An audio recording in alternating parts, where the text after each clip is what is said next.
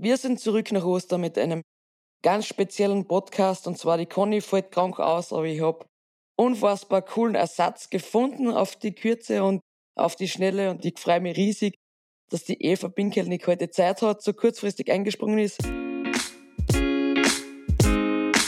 Was dahinter steckt, der Podcast mit mir, Niki Schmidhofer. Und mit mir, Conny Hütter.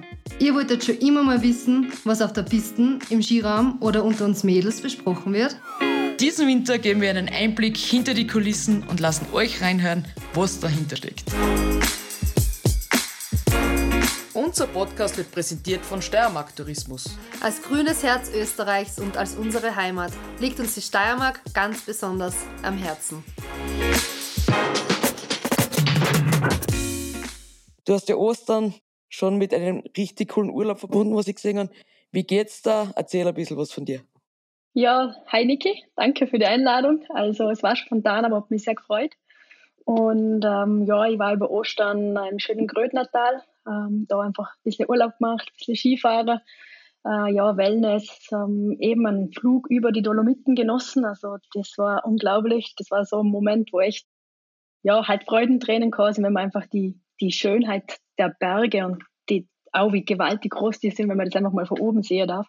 Und dementsprechend geht es mir jetzt gut, bin gut erholt. Ähm, ja, freue mich auf, auf unser Gespräch. Du hast jetzt schon ein bisschen erholt von einer unglaublichen Saison. Aber ich darf zuerst einmal noch ein bisschen vorgreifen und ein bisschen was über die erzählen, wenn, ich, wenn das für die in Ordnung ist. Gerne. Die Eva hat jetzt neun Weltcupsiege, zehn zweite Plätze, zwölf dritte Plätze. Hat den Gesamtweltcup geholt, hat die Silvester-Tournee gewonnen. Ähm, das ist die Vierschanzentournee der Damen mhm. hat dort eine Eule bekommen, also kein Adler so wie die Herren, sondern eine coole goldene Eule. Und das war, glaube ich, das erste Mal, dass es so ausgetragen war, ist, oder? Genau, ja. Dann hat sie noch vier Silbermedaillen daheim liegen. Eine der erfolgreichsten Skispringerinnen, die wir zurzeit haben oder überhaupt haben. Und was ich am coolsten finde, ist, du bist früher Skifahrerin gewesen. ja, wir sind gemeinsam so City-Fies-Rennen gefahren, ich weiß. das ist ja unglaublich. Also, ähm, ja, ich liebe Skifahren immer noch. Also, wie gesagt, auf eurem Niveau werde ich nie gekommen sein, egal wie lange ich das noch probiert hätte. Aber ich tue es einfach unglaublich gern. Und ja, habe dann sehr spät doch noch die Chance gekriegt, das Skispringen zu erlernen, den Kindheitstraum von 100 Meter auf Ski zu springen zu erfüllen. Und ähm, ja, was daraus jetzt entstanden ist, das ist auch für mich unglaublich. Also wenn du die Zahlen vorliest, das, da kriege ich selber wieder Gänsehaut. Das ja, ist, ist echt crazy, was da passiert ist. Ja, ich habe brutal gestaunt, wie das alles ausgeschrieben habe. ja. Das heißt, das ist aber ganz schön viel. Ich fühle mich gerade fast ein bisschen klarer jetzt neben dir zu, muss ich ganz ehrlich sagen. So viele Podestplätze, so viele Siege und, und der Gesamtweltcup-Sieg, das zeichnet ein unglaubliches Durchhaltevermögen von dir aus, glaube ich. Denn die letzten Jahre waren ja von sehr vielen Verletzungen geprägt. Durchhalteparolen und natürlich auch die Aussagen, das wird nie mehr werden, du wirst nicht mehr richtig Skispringen. Also ich kenne das auch irgendwoher. Mhm. Mir ist das auch gesagt worden.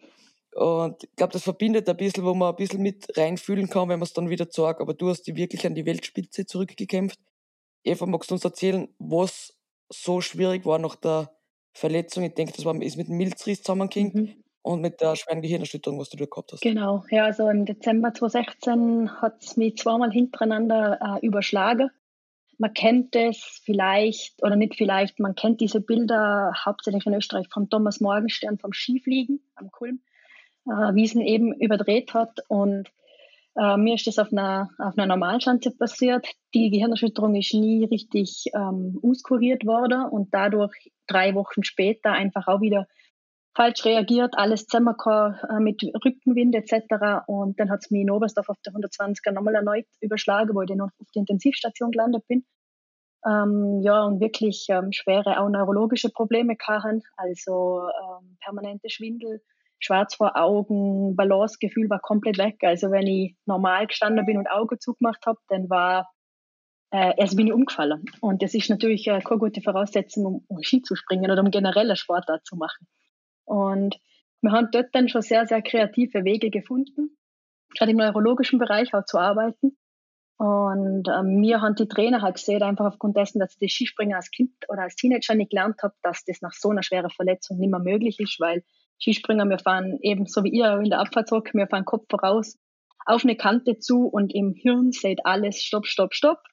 Und ähm, die natürliche Bewegung ist auch, sich klein zu machen, wenn man irgendwo runterspringt. Und wir Skispringer müssen uns ja lang machen, groß machen, die, die äh, Sprunggelenke anziehen. Das ist ganz eine, ganz eine untypische Bewegung. Äh, wenn, ich, ja, wenn du das als Kind nicht lernst, dann wirst du in der Extremsituation praktisch immer falsch reagieren. Das waren so die Aussagen der, der Trainer, auch ja, großer äh, Name in unserem Sport. Und ich habe dann immer wieder für mich selber einfach der Weg gesucht, äh, auf mich selber zu hören. Also das klingt so abgedroschen, aber es war wirklich Zeit alleine verbringen, Zeit bei uns in der schönen Vorarlberger Berg verbringen oder auf dem, auf dem Fahrrad, dem Klettersteig. Und dann war das einfach so, wenn ich alle Stimmen losgeworden bin, also die Stimmen, äh, eben die negativen, aber auch die positiven, die Stimmen meiner Eltern, vom Freund, von, von Freunden, dann war da immer mein, nur noch meine eigene Stimme und die hat gesagt, Eva, du schaffst es wieder. Es war ja immer unmöglich. Also das ist ja genau das, was du geliebt hast an dem Ganzen. Es war unmöglich mit 24 anfangen und 100 Meter springen. Und jetzt, jetzt ist halt noch was weiteres dazu. Also das ist ja genau der Nervenkitzel, den du liebst. Und es war eben immer unmöglich und jetzt ähm, gib Gas, du kannst es wieder. Und dann haben wir das wirklich wieder geschafft, habe wie du schon erwähnt hast, zwei Silbermedaillen holen dürfen mit dem Team in Seefeld äh, bei der Heim-WM. Dann eben auch die erste Weltcupsiege gefeiert und dann kam halt der Milzriss. Das war halt wieder ähm, ja, ein Rückschlag und es war ähm, Dezember 20 in der Corona-Zeit. Ähm, der Milzriss selber ist Gott sei Dank an einem Ort passiert, wo die medizinische Versorgung unglaublich gut ist, weil ein Milzriss kann auch tödlich enden. Und in Innsbruck haben sie es super leicht, also wirklich einfach das super gemacht, war perfekt umsorgt. Dann war das Thema wieder genau gleich. Also die Stimmen loswerden, die da alle auf die I reden, zurückfinden zu dir selber und wo ich einfach bei mir selber war, habe ich wieder gemerkt, einfach doch, es ist noch möglich und ich habe noch Lust drauf, weil Skispringen ist auch endlich. Also Skifahren kann ich hoffentlich mit 40, 50, 60 auch noch, halt dann ein bisschen gemütlicher oder noch gemütlicher wie jetzt. Äh, aber Skispringen nicht, Skispringen vom hohen Level ist nur möglich, wenn du wirklich körperlich fit bist und das ist so als Breitensport nicht möglich. Und ich möchte das Gefühl nochmal erleben. Ich möchte wieder frei sein in der Luft, ich möchte Gas geben in der Luft und wirklich ähm, runterspringen und weit springen und ähm, wie man es eh von mir kennt, im Auslauf wirklich laut jubeln. Und dass mir das so oft gelingt wie heuer in der Saison ist völlig irre. Du beschreibst eigentlich alles, was, was ja ein Leistungssportler denkt, der was verletzt ist und wieder zurückkommen will. Und alles, was du erzählt hast, finde ich in mir selber auch, das ist, das ist brutal und du hast es richtig, richtig schön erklärt. Nur weil andere sagen, es ist unmöglich, es ist erst dann unmöglich, wenn es für die unmöglich erscheint. Absolut. Das darf man sich nochmal auf der Zunge zergehen lassen. Die Eva hat mit 24 Skispringen gelernt. Eva, was hast du eigentlich gemacht zwischen Skifahren, Skikarriere kurzzeitig bis zum Skispringen? Das ist dann doch ein paar Jahre dazwischen. Genau, also ich war unter anderem auch Skilehrerin am Arlberg, drei Saisonen, das war total cool, der Hubert Strolz war da mein Chef. Im Sommer habe ich ähm, so Hochseilgarten gearbeitet und Ziplines, ähm, ja einfach in dem Bereich. Ähm, habe dort nebenher meine Matur abgeschlossen, weil eben nach dem Skifahren, ich war in Schladming in der Skihandelsschule, das war nur unter Anführungszeichen die Handelsschule. Dann beim Hervis gearbeitet, einfach als, sehr als Sportartikelverkäuferin. Habe Ski verkauft, hauptsächlich, ja ähm, war dann dort auch Abteilungsleiterin, ähm, habe dann einfach gemerkt, mir liegt die Arbeit mit Kindern am Herzen. Also ich habe mal ein Jahr U7 trainiert beim Fußballer, habe dann Freizeitpädagogik studiert, dann als Erzieherin gearbeitet, also einfach Schülerbetreuung nennt man es auch. Ähm, einfach die Kinder sind nach der Schule zu uns gekommen, mein eigenes Haus gerade war mega, es war echt mega cool eingerichtet. Die Volksschulkinder sind zu uns gekommen und ähm, wir waren dann praktisch Familienersatz mit Mittagessen, mit äh, auch Mittagsruhe gewisse haben das wirklich gebraucht. Und dann einfach spielen, Hausaufgaben machen, Jaus am Nachmittag und dann sind sie heimgegangen, wenn die Eltern halt vom Schaffen sind. Und dann ist er langweilig geworden? Bin ich viel Ski gefahren, viel klettert, war körperlich echt fit. Also ich war körperlich sicher, gesamtkörperlich wahrscheinlich fitter, wo ich Skispringen angefangen habe, als wie jetzt, weil jetzt bist du halt schon eher ein bisschen spezialisiert. In der Zeit bin ich in Fußball gespielt. Ich habe echt eine, eine coole Mannschaft gehabt bin viel klettern gesehen, äh, ja, viel Skifahren, Skitouren, bin im Park ein bisschen mal umgekupft. Ja, da hat sich das dann ergeben, die Möglichkeit mit, mit dem Skispringer. Ja, weil so, sowas ergibt sich doch nicht. Also es wird jetzt nicht einer hingegangen und sagen, Eva, geh jetzt Skispringen mit uns. Das, das, das, muss man sich ja irgendwo richten. Ich meine, es war ein Kindheitstraum, du wirst öfter genau. davon erzählt haben, jemanden und dann, wie, wie kann man sich das vorstellen? Da wird dann einer kommen und gesagt haben, so, jetzt gehen wir schnell mal im Berg Isel ein bisschen Skispringen oder in Seefeld oder was weiß ich. Nein, nein. Ähm, nein, es war schon ja, Zufall oder ähm, ja, ich, mein, ich glaube an Gott, das war es mittlerweile eher ein bisschen äh, Gott, Gottes Führung, wie auch immer drin. Äh, in Dornbirn gibt es immer Frühjahr- und Herbstmesse. Also das ist halt einfach ein, ein gutes Event, wo man auch hingehen kann zum Fortgehen, äh, wo es immer ein gutes Händele gibt. also gutes Messen. Das ist doch, als die Kinder Ich komme was zum Trinken, aber es gibt Essen, du ja gerne. Aber. Genau, es gibt zum Trinken, es gibt zu essen, du kannst ganz viele Dinge probieren. Und äh, am, im September äh, 2012 ist eben äh, Hauptpunkt Sport gewesen. Also die Sportverbände in Vorarlberg haben sich vorstellen können mit die Turner haben so eine Tumblingbahn aufgebaut. Ähm, Badminton-Netze sind da gestanden. Also jeder Sportverein hat sich ein bisschen aufstellen können. Und unter anderem auch eine mobile Sprungschanze. Also so acht bis zehn Meter. Und dann bin ich halt da, da waren Ski da, Skischuhe, halt was so richtige Leihskischuhe, völlig wurscht, stickst halt mal rein, springst halt da mal ab, hat mir voll Spaß gemacht. Weil es ja einfach eine Gaude war. Und dann habe ich dem Trainer da, dem Willi, Willi Gräber, erzählt, das ist ganz ein, ein Komoter, mit dem hättest du auch gleich eine Gaude. Also ist ein Mensch, mit dem einfach gern gleich quatscht. Und dann habe ich dem immer erzählt, hey, was du, äh, eigentlich mein Kindheitstraum wäre ja 100 Meter zum Springen. Und dann sagt er, ja, mach halt, fang an. Ich sage, ja, vielleicht ich schaue aus wie 16, aber ich bin schon 24, oder? Das macht ja keinen Sinn. Und dann hat er gemeint, wenn du das mit privat, ähm, also mit dem privaten und mit dem beruflichen irgendwie verbinden kannst, komm schon mal mit im Verein. Mitglied im Skiverein war ich ja eh. Ja, das war am Samstag und da bin ich halt auf der kleinen Schanze noch ein paar Mal auf und ab. Und am Donnerstag, die Woche drauf, habe ich einen, einen Anzug gekriegt aus einem Fundus vom, vom Skiverein mit Löchern drin und Leihschuh und Leihski und bin auf der 30 Meter Schanze in Isen im Allgäu das erste Mal eingesprungen. Ja, bin halt da mit der Kinder. Das war ganz cool. Und er hat mir später erzählt, aber normalerweise musst du au, also Auslauf fahren. Also einfach der Aufsprung hängen mal abfahren, weil die Ski sind ja lang hinten, die Fersen gehen nach oben. Und er und ein anderer Zimmer, der Markus, die haben sich gedacht, komm, die ist körperlich fit und äh, schießen wir es einfach mal ab, schau mal, was passiert. Dann haben ihn gefragt, wie viel Anlauf ich nehmen soll. Hat er gesagt, ja, gang ganz ufe. Der hat sich nie gedacht. Das ist einfach so gemacht. Ja, genau, dann bin ich ganz ufe gehockt und hat er gesagt, Hände nach hinten, also in der Hocke bitte, nicht vor wie beim Skifahren, sondern nach hinten. Das Wichtigste ist Kniestrecke beim Wegspringen. Dann bin ich weggesprungen und haben mir gedacht, geil, das mache ich jetzt öfters. Du bist eine richtig verrückte Frau. Mit 24 sagt einer, geh einfach ganz auf, nimm Anlauf, tu die Hände hinter und streck einfach die Knie durch beim Absprung. Und du machst das einfach so? Ja, also ich habe halt, ich habe ihm vertraut, ich habe äh, Lust drauf gehabt. Ja, es hat schon so sein sollen. Also, es hat mich immer fasziniert, die Sportart, und dass ich es dann aber ein bisschen erlernen darf oder mal selber spüren darf. Das war, ja, das war einfach unglaublich. Und wie gesagt, wo es jetzt hingegangen ist, dass ich sogar Skiflieger gegangen bin, das ist völlig wahnsinnig. Also. Wann hast du gemerkt, da geht mehr und es wird kaum in eine Richtung gehen, dass du wirklich sagst, da geht was? Um, ähm, ich glaube, ich habe es als letztes gemerkt. Also, um, ähm, das haben andere vor mir gemerkt. Das haben sie mir auch gesehen, weil ich ja, auf Wettkämpfen so ehrlich gesagt nicht mehr wirklich Lust gehabt Also, das war, da war irgendwie durch. Das Fußballer war cool, da waren wir Freundinnen, das war einfach eine Gaude. Aber jetzt so wirklich professionelle Wettkämpfe, pff, nee, eigentlich keine Lust. Ähm, bin dann recht schnell, also bin da eben im Herbst auf der 30 Meter Schanze gekupft, im, im Winter dann schon Richtung 50 Meter Schanze, im Sommer drauf, also nicht ganz nach einem Jahr, bin ich dann schon 70 Meter Schanze gekupft und ein bisschen mehr wie ein Jahr dann das erste Mal auf der 100er, eh in Seefeld, oder halt 98er ist es, K98, ähm, das war richtig cool und dann war es so zum Training aber, haben sie gesagt, äh, wir in Vorarlberg, die Schanze in Chagunz, die sind noch nicht gebaut gewesen, also die hat man ja für die E aufgebaut und die waren irgendwie noch nicht fertig, die haben ähm, ja, ein länger gebraucht. Und dann haben sie es mir so verkauft, gang doch in die Ramsau äh, zum Austrag gehabt, dann kannst du wirklich mal eine gehörige Nützger springen. Und dann habe ich halt meine erste Sprung auf einer 90 Meter Schanze, also auf der nächstgrößere mit der Startnummer meinen Hals bei der Austrag gemacht. Und fand das voll cool.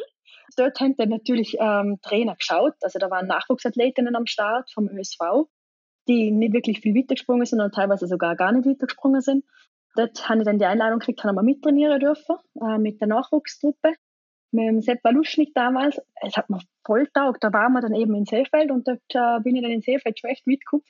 Das, ähm, das haben dann wiederum der Andi Felder gesehen, der war damals Trainer für der Roller Skiverband mit den Kindern. Und der hat gesagt, was ist denn da los? Also, wo kommt denn die her und was, also wie schnell geht denn das? Äh, die hat Spaß, oder? Und fast das Material noch vom Verein ausgeglichen, nicht einmal eigene Schuhe, nichts. Wahnsinn. Und, und das funktioniert so gut. Und er ist dann, und das sind eben diese Zufälle, ähm, oder Gottes Führung, wie man es auch immer schreiben will, ähm, der ist äh, drei Monate später Nationaltrainer geworden.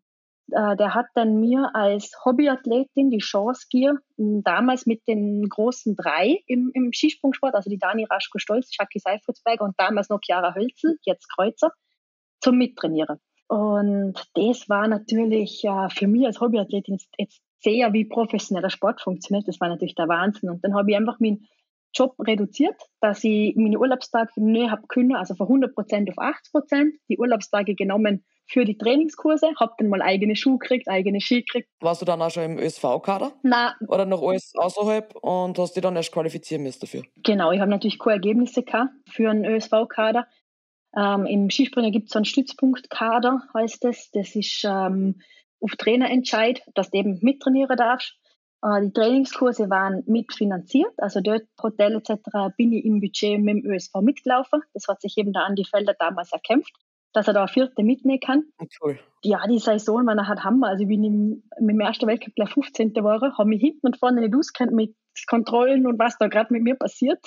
Bin in Lillehammer gestanden ohne ÖSV-Jacke beim beim Interview, der Ernst Littore, der damalige nordische Direktor, hat mir dann noch eine Softshell und eine Überjacke gebracht, weil ich natürlich keine Einkleidung hatte. und ja, völlig, völlig wahnsinnig. Und ähm, das war eine super coole Saison, weil ich habe in der Saison als Zimmerkollegin direkt miterlebt, eben wie die Dani den Gesamtweltcup gewonnen. Das ist natürlich ja, acht Jahre später selber erleben zu dürfen oder selber erreichen zu dürfen, das war ist so viel drüber, als wie alles, was ich mir je erwartet habe. Und äh, ja, ich habe immer noch Momente, wo ich selber sehr ungläubig bin. Also da hinten, ich weiß nicht, ob es jetzt, nein, man sieht es nicht gut, da steht jetzt die große Kugel, ja, wenn ich auf Zitter fahre. Doch, man sieht es wunderschön. Es ist wunderschön, du kennst das eh. Und so eine Kugel, eben, da komme ich vom Urlaub heim und dann habe ich schon mal ins Zimmer geschaut, sie steht wirklich da. das ist eine unglaubliche Geschichte. Wenn du das als Film bringen würdest, würdest du sagen, ah, die Amis, die haben sich wieder was einfallen lassen, das, das ist ja komplett irre, das, das geht ja fast gar nicht. Ja, Also, absolut. aber wie du sagst, du, du hast den Drang dazu, das Unmögliche möglich zu machen. Warum hast du den Drang beim Skifahren nicht so gehabt? Hm, vielleicht schon. Als du weit springen wolltest. gell? ja, genau.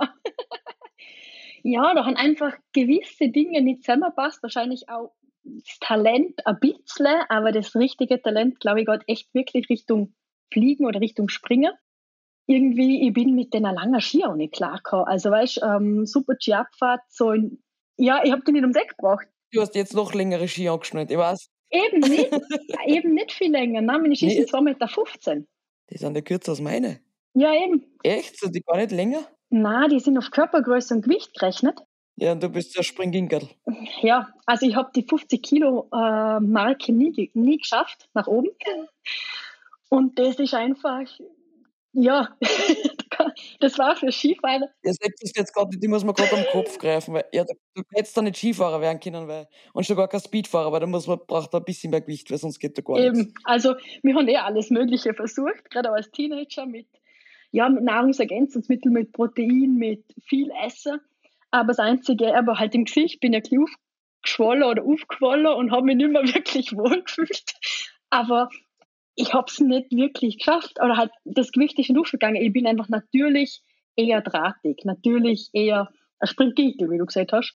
Ja, aber in dem Fall ist es perfekt, so wie es gegangen ist und wie es gelaufen ist. Absolut. Viel Ja. besser kann es nicht sein. Genau, und beim Skispringen äh, andere, das ist immer wieder Thema mit dem Gewicht, wo andere echt äh, für andere Herausforderung ist, echt gut schauen müssen. Und da ähm, muss ich eher schauen, so wie jetzt die Saison, die jetzt echt streng war mit vielen Wettkämpfen, dass sie wirklich viel isst, dass sie gut ist, qualitativ hochwertig ist, dass sie mein Gewicht auch wirklich halt. Also dass ich nicht zu viel nach unten verliere. Und eben Wie viel schwankst du da in einer Woche?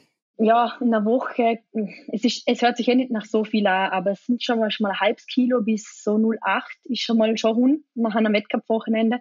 Für die Größe dann doch ein bisschen was. Und in der Saison, also ich bin in der Saison mit so knappe zwei, zwei Kilo mehr gestartet, wie ich jetzt am Ende rausgekommen bin. Musst du dann aber den Anzug auch noch mehr anpassen oder bei den, bei den Ski noch mehr was anpassen wegen die zwei Kilo? Nein, ich bin äh, mit der Ski am Anfang von der Saison, dürfte die längere Skispringen, mache ich aber nicht, weil ähm, die kürzeren Ski in der Luft schneller sind und ich sie besser im Griff habe. Wenn man Ski im Griff hat, egal ob äh, in der Luft oder am Boden, ist das immer von Vorteil. Auf jeden Fall. Wie viel wären die länger gewesen am Saisonanfang? Die zwei, also wenn zwei Kilometer vier bis fünf Zentimeter längere Ski springen können, Saisonanfang. Aber nachher eben, da muss ich Wasser trinken oder halt unter der Saison schauen, dass ich das Gewicht oberhebe. Und es ist eben natürlich, dass man Gewicht verliert in der Saison. Und so fange ich einfach mit kürzerer Ski an. Äh, da habe ich unter Anführungszeichen ein bisschen einen Nachteil, aber wenn ich, wenn ich das dann schon schaffe, zum vorne mitspringen, dann wird es immer leichter, unter Anführungszeichen, wenn ich auch leichter werde. Und ich muss da nicht schwitzen. Wenn ich kontrolliert werde, ich kriege das Gewicht zusammen. Mhm äh, weil eben mit der vollen Blase, mit einem vollen Bauchskispringer, das, da tue ich mir ein bisschen schwer. Wir haben das probiert, aber das ist nicht meins. So mit der 215er Skilänge, da bin ich eben einfach gut, das ist mittendrin. Und das Gewicht kriege ich für die Kontrollen immer zusammen. Anzug natürlich, der muss angepasst werden. Ich springe da eh nicht, also den Anzug im Dezember oder vor Anfang Dezember, der ist eh Ende Dezember erledigt. Ähm, das heißt, da wird dann, wenn, wenn im zum Beispiel für die WM schon, die war Ende Februar, Anfang März, wenn da Anzüge produziert werden, haben die halt einfach schon ein anderes Maß, haben die das Maß, wo ich zu der Zeit habe. Bei den Schultern, Schultergürtel, da geht ja alles ein bisschen zusammen. Also da wirst du generell einfach ein bisschen schmäler. Da sind wir schon professionell aufgestellt, wo man einfach adaptieren kann. Wir reisen auch mit der Nähmaschine. Und wenn dann mal was ist, kann man auch am Wettkampfwochenende noch das Ganze äh, enger näher oder doch einmal weiter oder rauslassen, je nachdem. Wie viele Anzüge hast du dann ungefähr pro Saison? 15 plus minus. Also von, von Juni weg oder Mai weg, Ende Mai, Anfang Juni, wenn wir anfangen zum Springen. Also ich finde es auch recht viel, äh, gerade auch die Saison, wenn wir auch ein bisschen was testet haben. Das ist äh, mit den Anzügen, das ist eh so, so ein Riesenthema. Gell? Äh, mit, mit den Farben, mit den Stoffen. Äh, oft ist auch ein bisschen Glück, dass was wirklich funktioniert und jede braucht da was anderes. Also selbst wenn die, die Grundtechnik des Sprungs recht ähnlich ist oder jetzt zum Beispiel die Shaki Seifritzberger und die, wir sind exakt gleich groß. Wir haben auch ähnliche Hebel, also kurze Beine, langer Oberkörper. Was Anzüge anbelangt, ähm, brauche ich einfach eine andere, eine andere Stoffart. Also da gibt es fester und weicher. Dann gibt es ähm, äh, schnellere Stoffe und langsamere Stoffe. Also langsamer heißt, wenn du rausspringst nach einem Vorbau, dass, dass du das Gefühl hast, er hebt ein bisschen her. Und ich mag zum Beispiel die Geschwindigkeit. Also bei mir einfach, ich muss nicht spüren, dass da was hebt, sondern einfach drauf. Das eben gilt einfach zum, zum Rausfinden und die Anzüge sind eben kein, kein Bekleidungsstück, sondern unsere Anzüge sind wirklich ein Sportgerät. Da steckt ganz schön viel dahinter, deswegen sieht man bei uns auch Anzugbau. Dass da dann wirklich was gut funktioniert, ist, ist ja einiges an Arbeit, ist Entwicklung Natürlich aber ist schon der Springer, der drinsteckt, der die Hauptarbeit macht. Also ist es sehr viel Gefühlssache, mit was du springen möchtest. Absolut. Man sieht ja oft, dass ihr zweifärbig springt, sah, dass unten und oben nehme ich dann an, dass das auch ein anderer Stoff ist. Also ich weiß, dass bei uns früher war, dass die Farbe entscheidend ist, bei uns mit einer Luftdurchlässigkeit, dass dunkle Farben weniger Luft durchlassen als wie helle Farben und so. Stimmst du das dann auch die Farbe auf das ab? Plus Verändert sich das mit der Temperatur oder auf welcher Chance, dass du bist? Absolut. Also mir ist die Farbe an sich völlig wurscht. Also ich springe darauf mit dem neongelben oder ähm, Hauptsache die Stoffbeschaffenheit passt zu meinem Sprung. Also wie du gesagt hast, generell die dunklen Stoffe sind so, dass sie, dass sie für die Luftdurchlässigkeit einfach anders sind wie die hellen, aber man kann helle auch einfärben.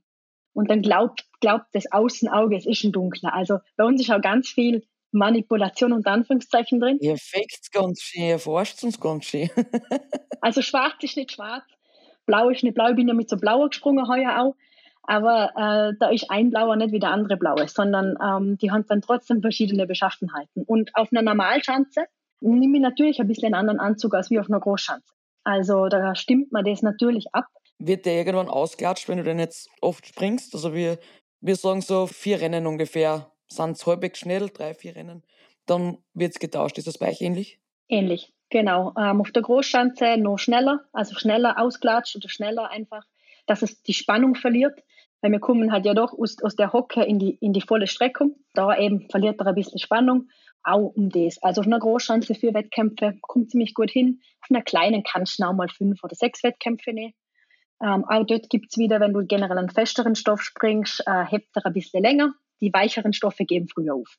Verwendest du die trotzdem dann im Training oder sagst du, na, ich brauche im Training auch dasselbe Gefühl wie im Wettkampf? Oder sagst du, gut, der ist ausklatscht, ich weiß, das fühlt sich dann so und so, der ist zwar nicht ganz so gut, aber fürs Training reicht's, dass ich mir einspringe und alles drum und dran und die anderen wirklich nur für die zwei Wettkampfsprünge nimmst? Wir haben immer zwei offizielle Trainingssprünge bei der FIS, also wenn ein Wettkampf ist und im Weltcup, einen müssen sie uns geben, zwei sind erwünscht. Und dann hast du die Quali. Bei uns qualifizieren sich 40 Springerinnen für den Weltcup. Da bin ich äh, ja oft halt Trainingsanzüge gekauft. Also ich habe schon, ähm, weil Materialverschleiß ist gut und recht und auch wenn Budget da ist, finde ich, dass man da schon auch ein bisschen drauf schauen kann. Ja, auch für mich, dann habe ich einfach für einen Wettkampf nochmal was was Spezielles. Also genau, das ist der Kopf, das ist dann der Wettkampfanzug. Dann sieht schon am Balken im Wettkampfanzug, grinst der einer aber, weil einfach warst, er fliegt nicht von selber, aber er fliegt halt einfach gut. Wenn ich jetzt einfach nur meinen Job mache, funktioniert das. Kannst du auch das Material so auswählen. Wir dürfen jetzt dann äh, zum Abschluss kommen und ich habe früher immer entweder oder Spiel gemacht. Mhm. Bist du bereit dafür? Jawohl. Ich habe mir noch so viel mehr aufgeschrieben gehabt, was ich dir fragen wollte, aber das Müssen wir anders mal machen, dann müssen wir mal auf einen Kaffee gehen. Passt. Also, Flug oder Normalschanze? Flug. Auf das Thema sind wir gar nicht gekommen. Wie weit bist du geflogen? 191. Also ich muss definitiv noch so lange weitermachen, bis ich die 200 schaffe. Ja, das wird nächstes Jahr möglich sein, oder? Ja, das Ziel. Sehr gut. Bist du lieber am Meer oder in die Berge? In den Bergen. Team oder Einzelweltmeister? Team. Teamweltmeister. Ich habe gedacht, kann man das fragen, aber ja, Teamweltmeister. Ja, doch. Mixed Team. Mixed Team, okay. Pizza oder Burger? Beides. Pizza Burger. Ein Pizza Burger, okay. Ähm, Stöckelschuhe oder Sprungschuhe? Ja, Sprungschuhe. Bier oder Wein? Wein. Und jetzt kommt die wichtigste Frage und du kannst das nur falsch beantworten eigentlich. okay. Nutella-Brot mit oder ohne Butter? Mit Butter. Nein. Nein. Oh mein das Gott. Ist Wettkampfritual. Was? Also am Wettkampftag in der Früh gibt es mindestens ein Nutella-Brot mit Butter. Ja, alle, die was uns jetzt zuhören und äh, Sportler sind und Nachwuchssportler sind, die was mal was gewinnen wollen, die Eva als Skispringerin, die hält sich ganz genau an einen Ernährungsplan Sie isst keine Nutella-Brote vor einem Bewerb, sie isst keine Pizza und Burger, sie isst nur Salate und ist sehr gesund und achtet auf alles. Das ist eine andere Eva. Okay. hey Eva, danke, danke fürs Gespräch. Die Zeit ist unglaublich schnell vergangen. Wahnsinn. Vielen Dank für die Einladung.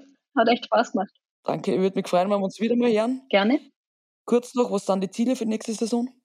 Ähm, ja, das Ziel auf der Schanze bleibt weiterhin weit springen und laut jubeln, so wie die Saison auch. Ja, das Level halten, beziehungsweise gibt es schon einige Dinge, die ich noch besser lernen kann und einfach Spaß haben. Also das ist wichtig, schon die Zeit wirklich genießen, die wir da im Spitzensport noch haben. Bin ich ganz bei dir. Danke fürs coole Gespräch und alles Gute. Dankeschön. Dieser Podcast wurde produziert von Branding Identity.